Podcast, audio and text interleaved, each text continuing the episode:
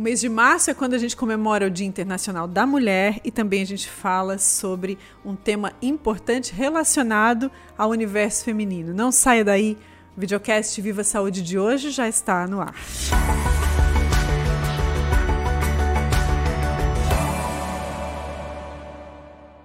Durante o mês de março, nós comemoramos o Dia Internacional da Mulher e vamos falar no programa de hoje sobre um tema que é de interesse da mulher, que tem a ver com o universo feminino. Antes, eu quero agradecer aqui os apoiadores Unicred, Maria Rocha e Ortonil, que patrocinam o Viva Saúde. Mas para falar sobre esse tema e falar sobre o Março Lilás, o Março de Prevenção do Câncer de Colo de Útero, a gente vai receber aqui no Viva Saúde a médica ginecologista e obstetra, a doutora Ângela Mendes Bergamo. Muito obrigada, doutora, pela tua presença aqui no Viva Saúde.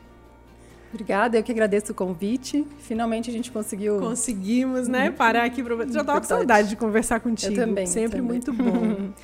Doutora, Março Lilás é um mês focado no, no, esclarecimento, na prevenção do câncer de colo de útero. A gente sabe que prevenção acontece o ano inteiro. Uhum. É importante, né? A informação para que a gente possa prevenir esse problema.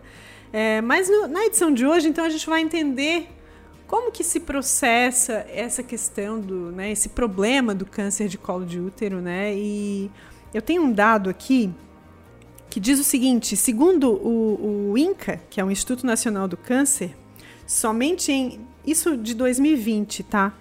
Mais de 16 mil novos casos foram registrados. Né? Uhum. E a gente já está em 2022, passamos aí por uma pandemia, um momento em que as pessoas, as mulheres, né, uhum. deixam um pouco de, de, de buscar o, o médico para fazer o seu exame de rotina, mas o problema continua existindo, né? Então eu queria começar te perguntando uma pergunta bem básica, mas que talvez quem está em casa precise ouvir a resposta.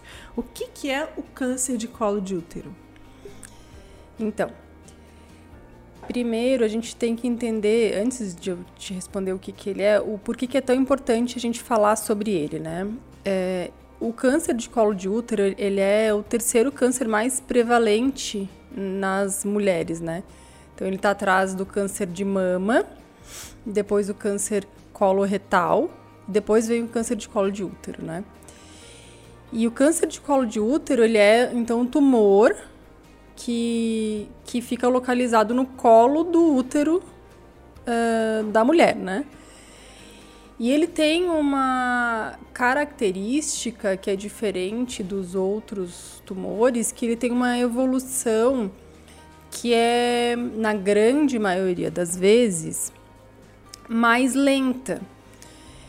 A história natural do câncer de colo de útero ele é mais. tem uma progressão mais lenta, o que torna ele mais fácil que a gente consiga fazer o diagnóstico e consiga tratar ele nas fases iniciais ou até mesmo antes de que chegue ao câncer mesmo, né?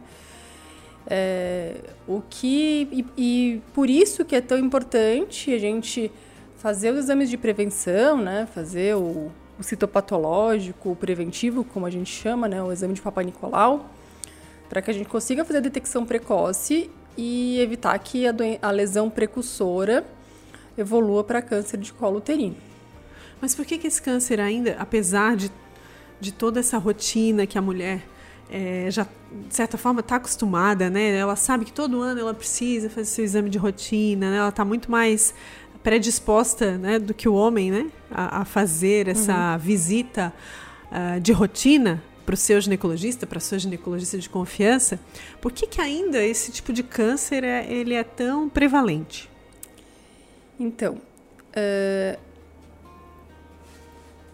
de todos os cânceres que existem, né, sempre o, o, o câncer, o tumor, ele tem um fator que depende do, do indivíduo, que é da nossa imunidade, e a grande maioria dos tumores eles têm uma relação com o meio que a gente vive, né?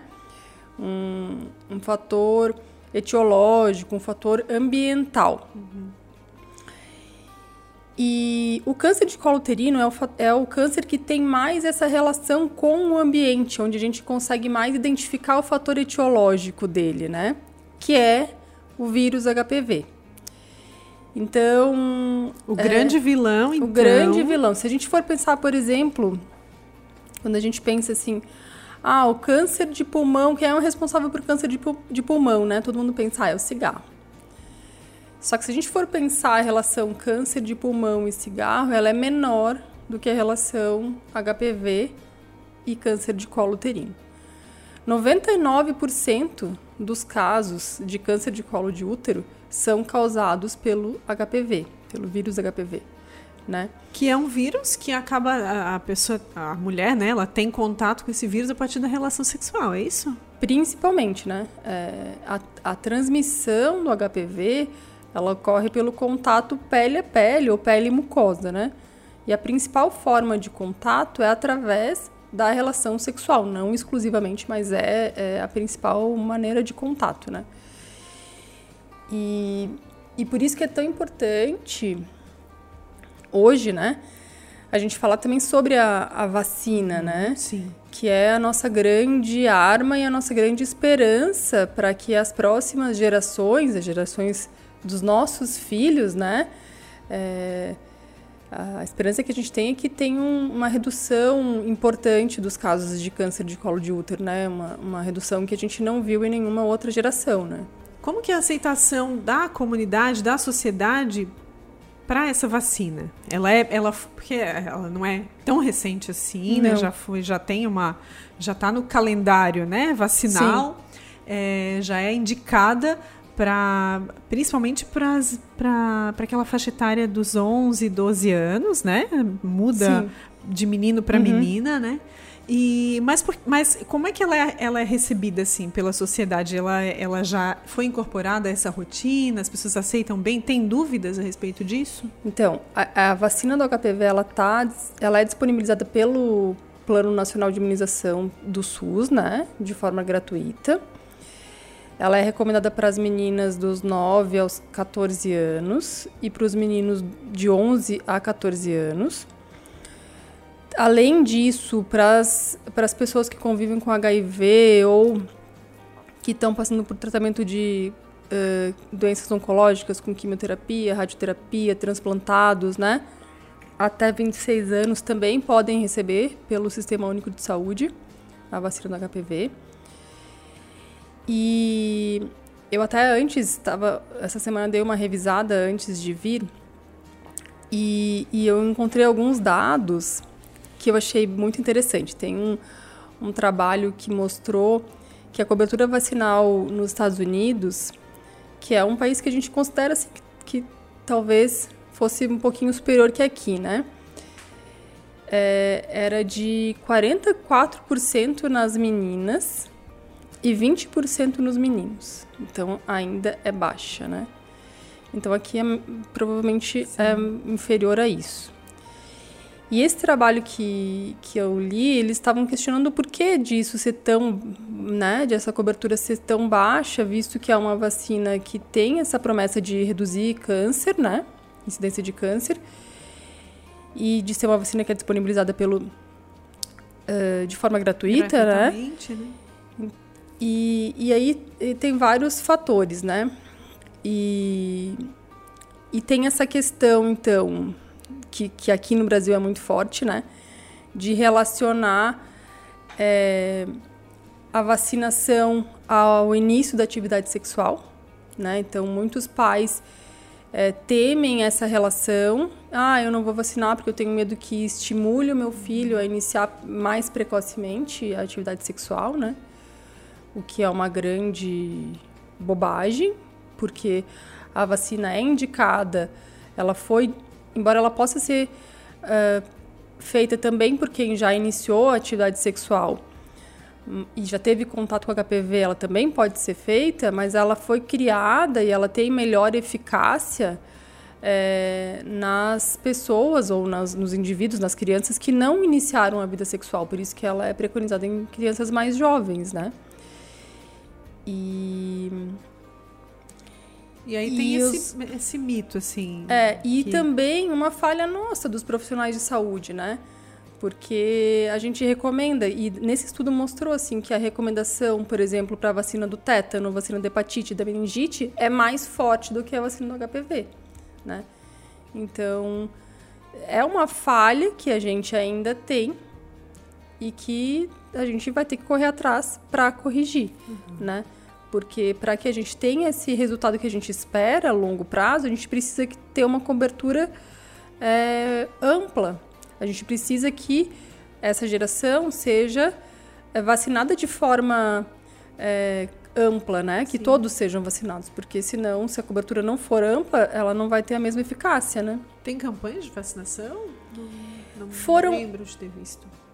No início, as campanhas eram feitas nas escolas, né? Então era uma busca mais ativa, né? Eles eh, vacinavam na escola.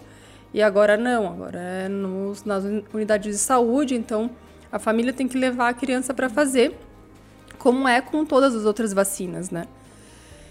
E mas eu, eu até li que está tá sendo planejado uma nova eh, força-tarefa assim de voltar para a escola novamente.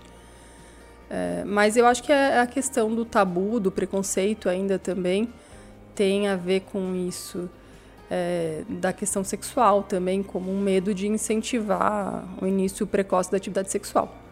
É, tem alguma contraindicação essa vacina? Alguma Não. reação? As, é, é uma vacina muito segura, né? Na verdade, todo, todos é, as reações é, são raras e leves, né?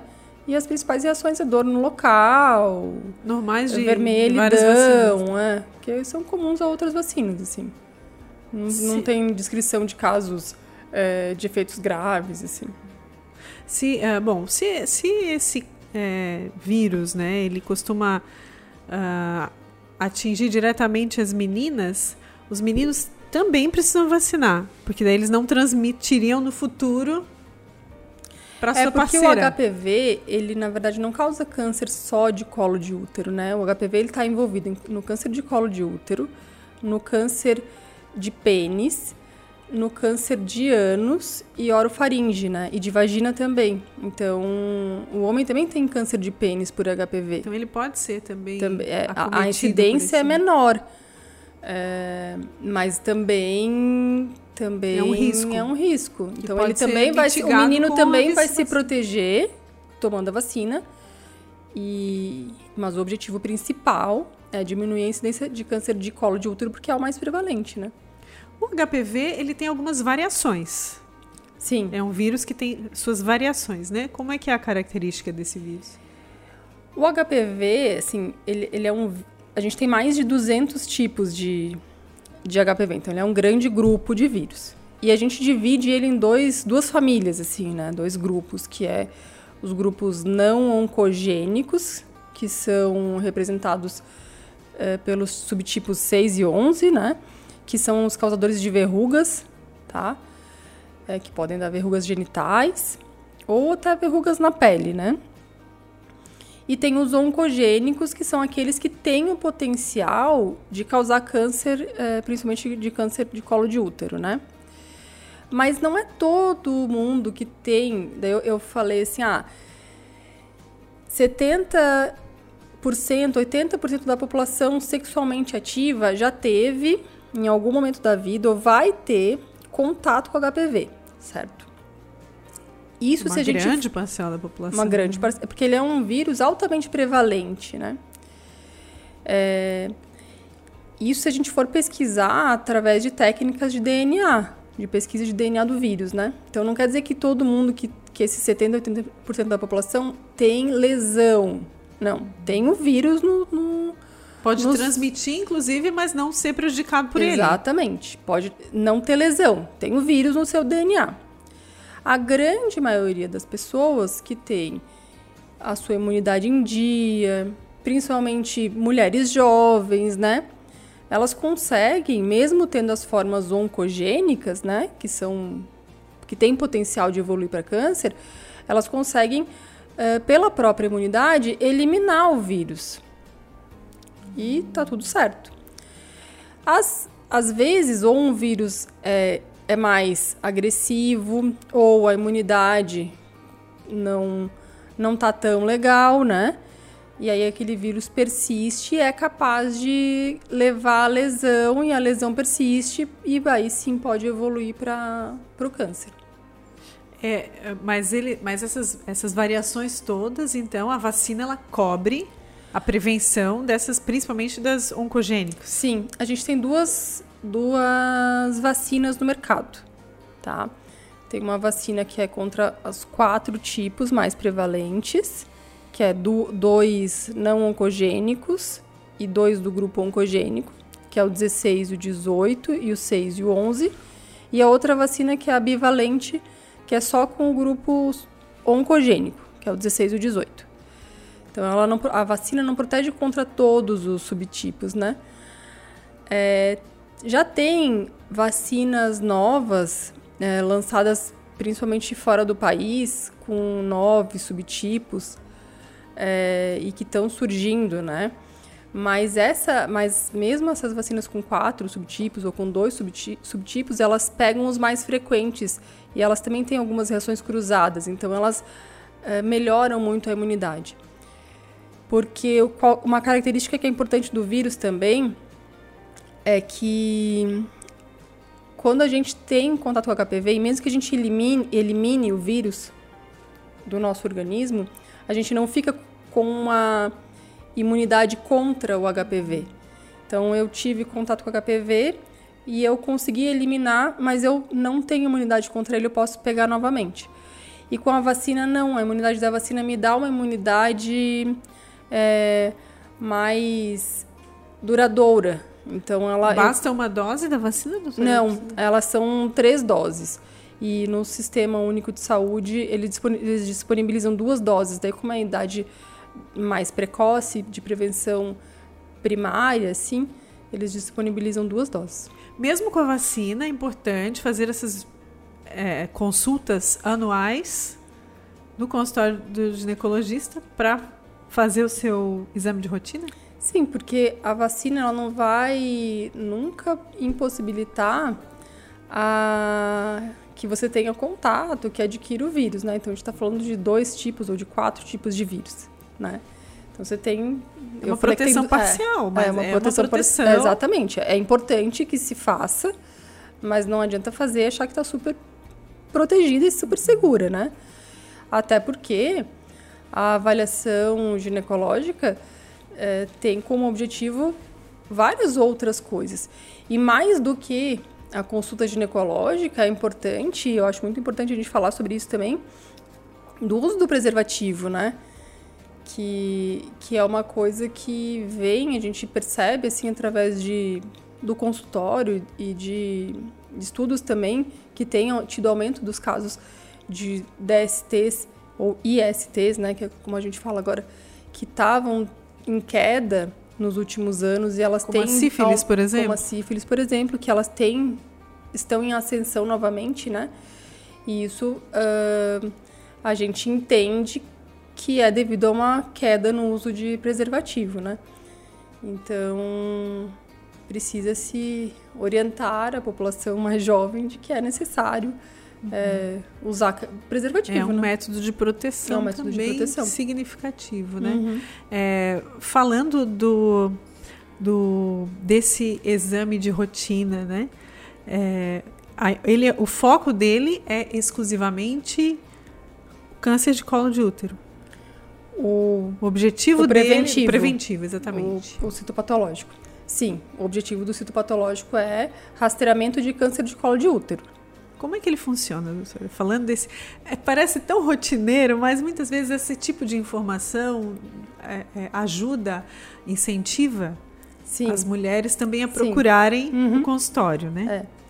Então, é um exame que a gente faz, pode ser feito no consultório ginecológico, na unidade básica de saúde, né?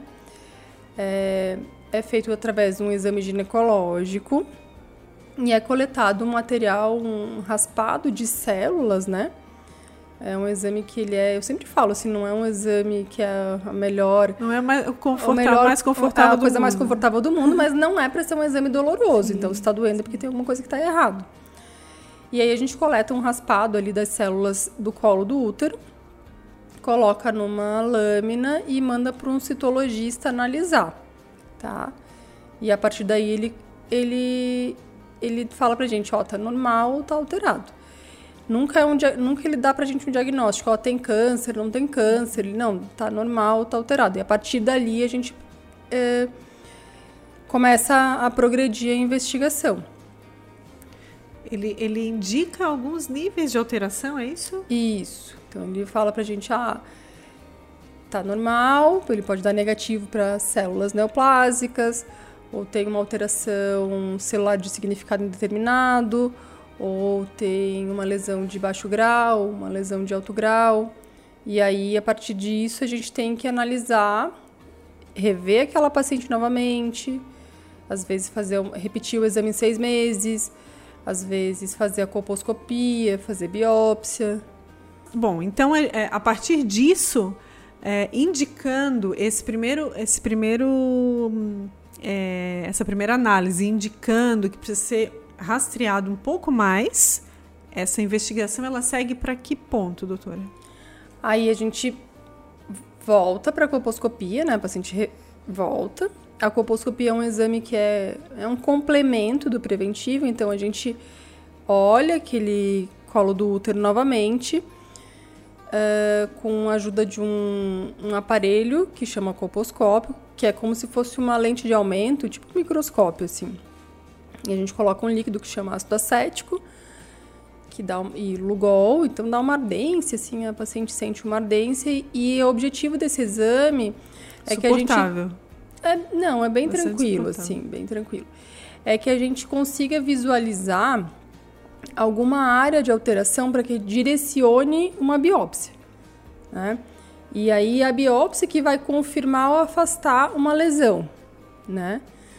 E, então, esse que é o objetivo da colposcopia. Então, ele é feito no, no, no, no consultório no consultório. Mesmo? E é importante lembrar, assim, o colo do útero ele não tem uma inervação sensitiva. Então, a paciente, a gente não sente dor no toque, assim, né? Não tem sensibilidade, a gente sente a pressão.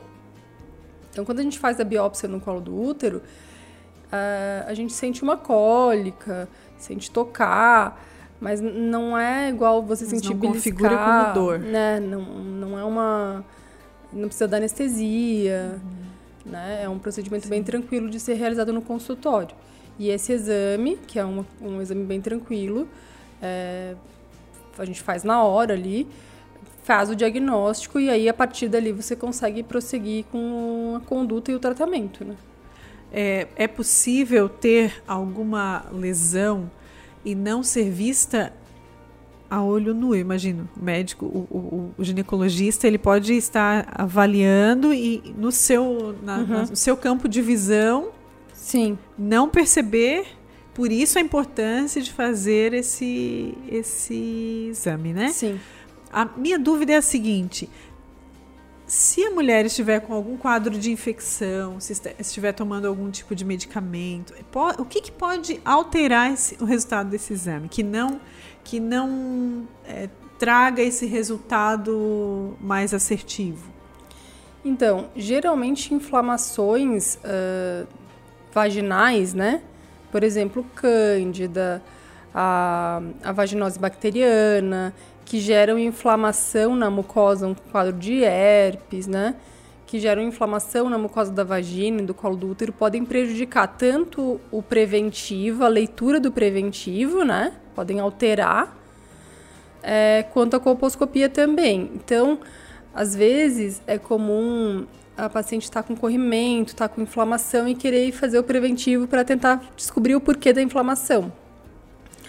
Mas a gente precisa ter em mente que o objetivo do preventivo é, de, é rastreamento de câncer de colo do útero, que é o melhor momento para fazer esse exame é um momento em que não tem inflamação, não né? Tem não tem tipo de alteração. É, isso, que, que, que, se possível, Sim. esteja no seu período mais fisiológico ali, né? Sem, sem ter outros, outro tipo de, uma, de, de sintomas, assim, Porque né? isso pode pode prejudicar. Então, prejudicar o ideal o é que a gente chegou no consultório, ah, tá com uma cândida, tá com alguma coisa, a gente trata E daí depois, num outro momento, repete, é, coleta o preventivo, faz a colposcopia. Tem uma faixa etária que se deva que esteja em algum grupo de risco? A colposcopia é indicada para mulheres de 25. Ah, desculpa. O preventivo é indicado para mulheres de 25. E aí até o, o, a finalização do exame depende da literatura, assim, mas em geral até 75 anos, 74, 75 anos. Por que 25, doutora? Se a, se a, a, a se a atividade sexual tem, imaginamos, né, que tenha sido cada, tem sido cada vez mais precoce, o, os 25 anos já não, não, não seria um tempo Tarde, né? assim né? é. tardio Essa é uma, é, é uma recomendação recente, né? Então, recente, né? Mas uh, um, um tempo atrás se recomendava assim, ah, começar a coleta preventiva a partir do início da atividade sexual, né? E daí vem aquilo que eu comentei no, no início, né?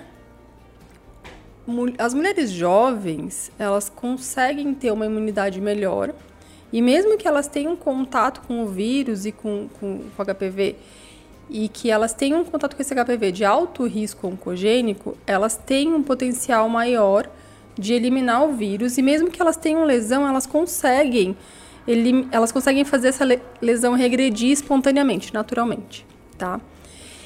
Então, essa lesão pode voltar depois? Ou, ou seria uma nova não, lesão? Seria uma nova lesão. Então, o que, que, o que, que os estudos demonstraram? Que quando a gente começa a coletar o preventivo de forma muito precoce, a gente estava fazendo excesso de diagnósticos e excesso de tratar, a gente estava tratando de forma excessiva mulheres que teriam lesões que regrediriam espontaneamente. Entende? E aí isso também causa estava causando repercussões, porque o tratamento para essas lesões também uh, prejudicam por exemplo, mulheres em idade fértil, né? Então, é, risco de posteriormente de parto prematuro, enfim, né? E aí, é, as sociedades internacionais de patologia do trato genital inferior, que são as sociedades que estudam é, é câncer de colo de útero e HPV, após vários estudos, elas têm adotado essa, essa conduta mais conservadora e orientado que a gente colete, comece a coletar o preventivo a partir de 25 anos, por conta disso. É, é um fato que muitas vezes ninguém se, né, uhum. se dá conta, é. assim, né? Porque essa idade, o, enfim, o que se tinha realmente de entendimento é que seria a é. partir do início da vida da atividade sexual, né? É, falando das mulheres mais maduras, né? Ah, tem uma informação que talvez muitas não saibam que a vacina do HPV também pode ser indicada para as mulheres de 45 anos, por exemplo. Sim. De até, até 45 uhum. anos, né? É, isso seria uma. É, é possível prevenir? Como que é? Como é que é esse processo, doutora? Se a mulher, teoricamente, né, já teve essa exposição maior a possibilidade do essa possibilidade maior de exposição ao vírus? Então, o contato com HPV, ele tem dois picos assim maiores de exposição, tá? Quando a gente estuda. Tem um pico por volta da segunda década de vida, que é o início da atividade sexual, tá? E o segundo pico é entre a quinta e a sexta década de vida, tá? E aí a gente né, não entende direito o porquê disso e se levanta algumas hipóteses, né? De talvez uma nova exposição sexual, sim, mas o que se levanta muito em, em questão é a, a questão da menopausa, né? E que na mulher tem, traz algumas repercussões, principalmente no trato genital inferior, então na, na mucosa da vagina, né, do colo do útero, essa diminuição hormonal, né, diminuição do estrogênio, leva a alterações na vagina e no, e no colo do útero, alterações que diminuem a, a imunidade, né, e deixam ela mais suscetível, mais vulnerável à infecção pelo HPV, tá? Então, isso Mas essa vacina seria eficaz. Isso é um ponto, tá? É, isso é um ponto porque seria interessante vacinar as mulheres de até 45 anos, né? O segundo ponto que é interessante é porque a vacina ela foi desenvolvida inicialmente para prevenção primária. O que, que é isso? É para indivíduos que nunca tiveram contato com HPV, né? E que o primeiro contato seja através da vacina, para que quando eles tenham o contato com o vírus, realmente eles já tenham essa imunidade é, feita pela vacina. É, e os estudos, depois de a vacina já ser é, em, já estar em andamento, né? Eles começaram a demonstrar que também a vacina tem esse potencial de prevenção secundária, ou seja, as pessoas que já, as mulheres que já tinham contato com HPV ou, e até as que estavam tratando lesões causadas pelo HPV, né? Então a mulher tinha lá uma lesão de alto grau, estava em tratamento e que recebia a vacina de HPV, vacina do HPV, ela tinha uma chance maior de regredir aquela lesão. De, então, o que, que a gente entende? Que a vacina ajuda que a imunidade reconheça aquele vírus como não fazendo parte do corpo dela e consiga eliminar mais fácil esse vírus. Então, ela é ela é indicada ela é indicada ela é, e é uma, segura e é uma informação e é eficaz, é importante para as mulheres dessa faixa etária. É um dos grupos, um dos fatores de risco para o HPV também é a, a prática do, dos múltiplos parceiros, né? Uhum. É, como que, que por que que porque aumentam as chances de contato com HPV naturalmente é isso uhum. né quais seriam os outros fatores de risco?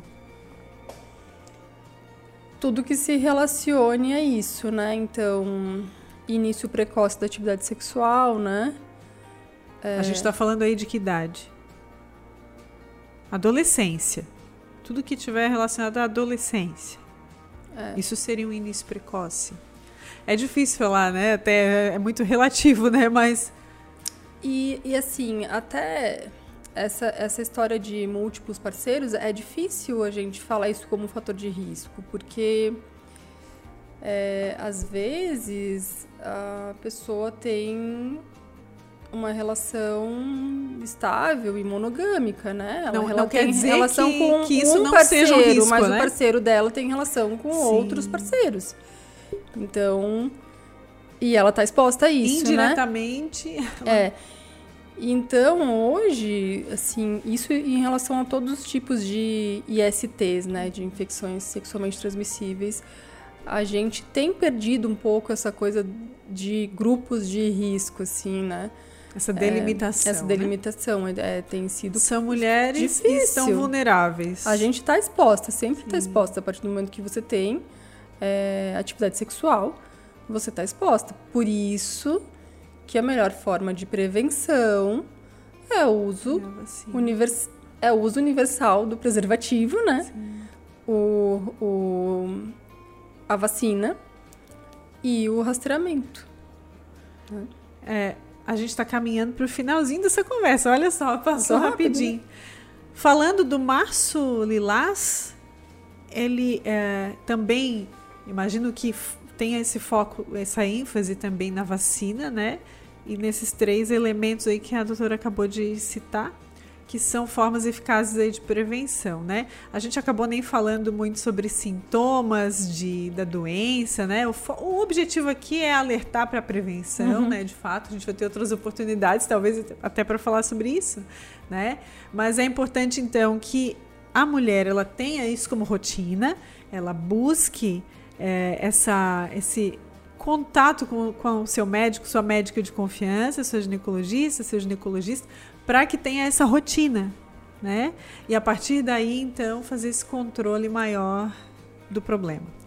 É, é isso, doutora. Eu acho que assim, ó, o câncer de colo de útero, ele não. Quando a gente tem sintoma, já tá, já tá tarde, né? Então, é, o ideal é que a gente. Ele é um câncer altamente prevenível. Então, o objetivo é que a gente faça diagnóstico das lesões precursoras, né? Da lesão que vai virar câncer de colo, né?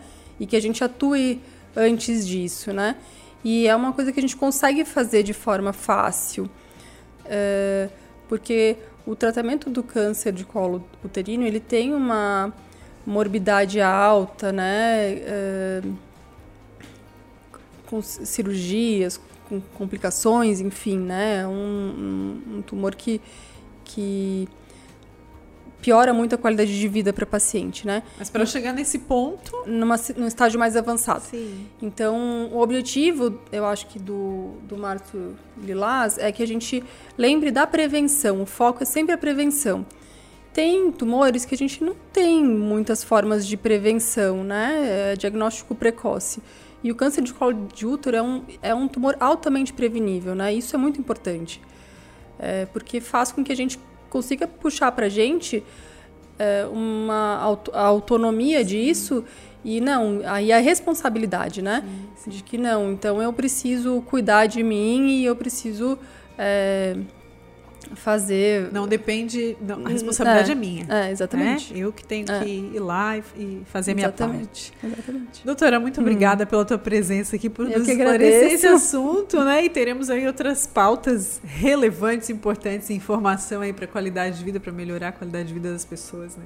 Das mulheres. Exatamente. Seja sempre bem-vinda aqui no Viva Saúde, tá bom? Isso. a gente agradece também a sua audiência, você que esteve com a gente até aqui.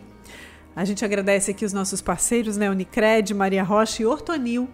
E não esqueça, lembre-se de compartilhar esse conteúdo lá nas suas redes sociais para que mais e mais mulheres possam buscar a prevenção desse problema que é tão é, passível né, de ser prevenido. A gente agradece então a sua audiência. Lembre-se também que nós estamos aqui na UniTV todas as quintas-feiras às 20h30, trazendo muita informação para você. Até a próxima edição do Viva Saúde.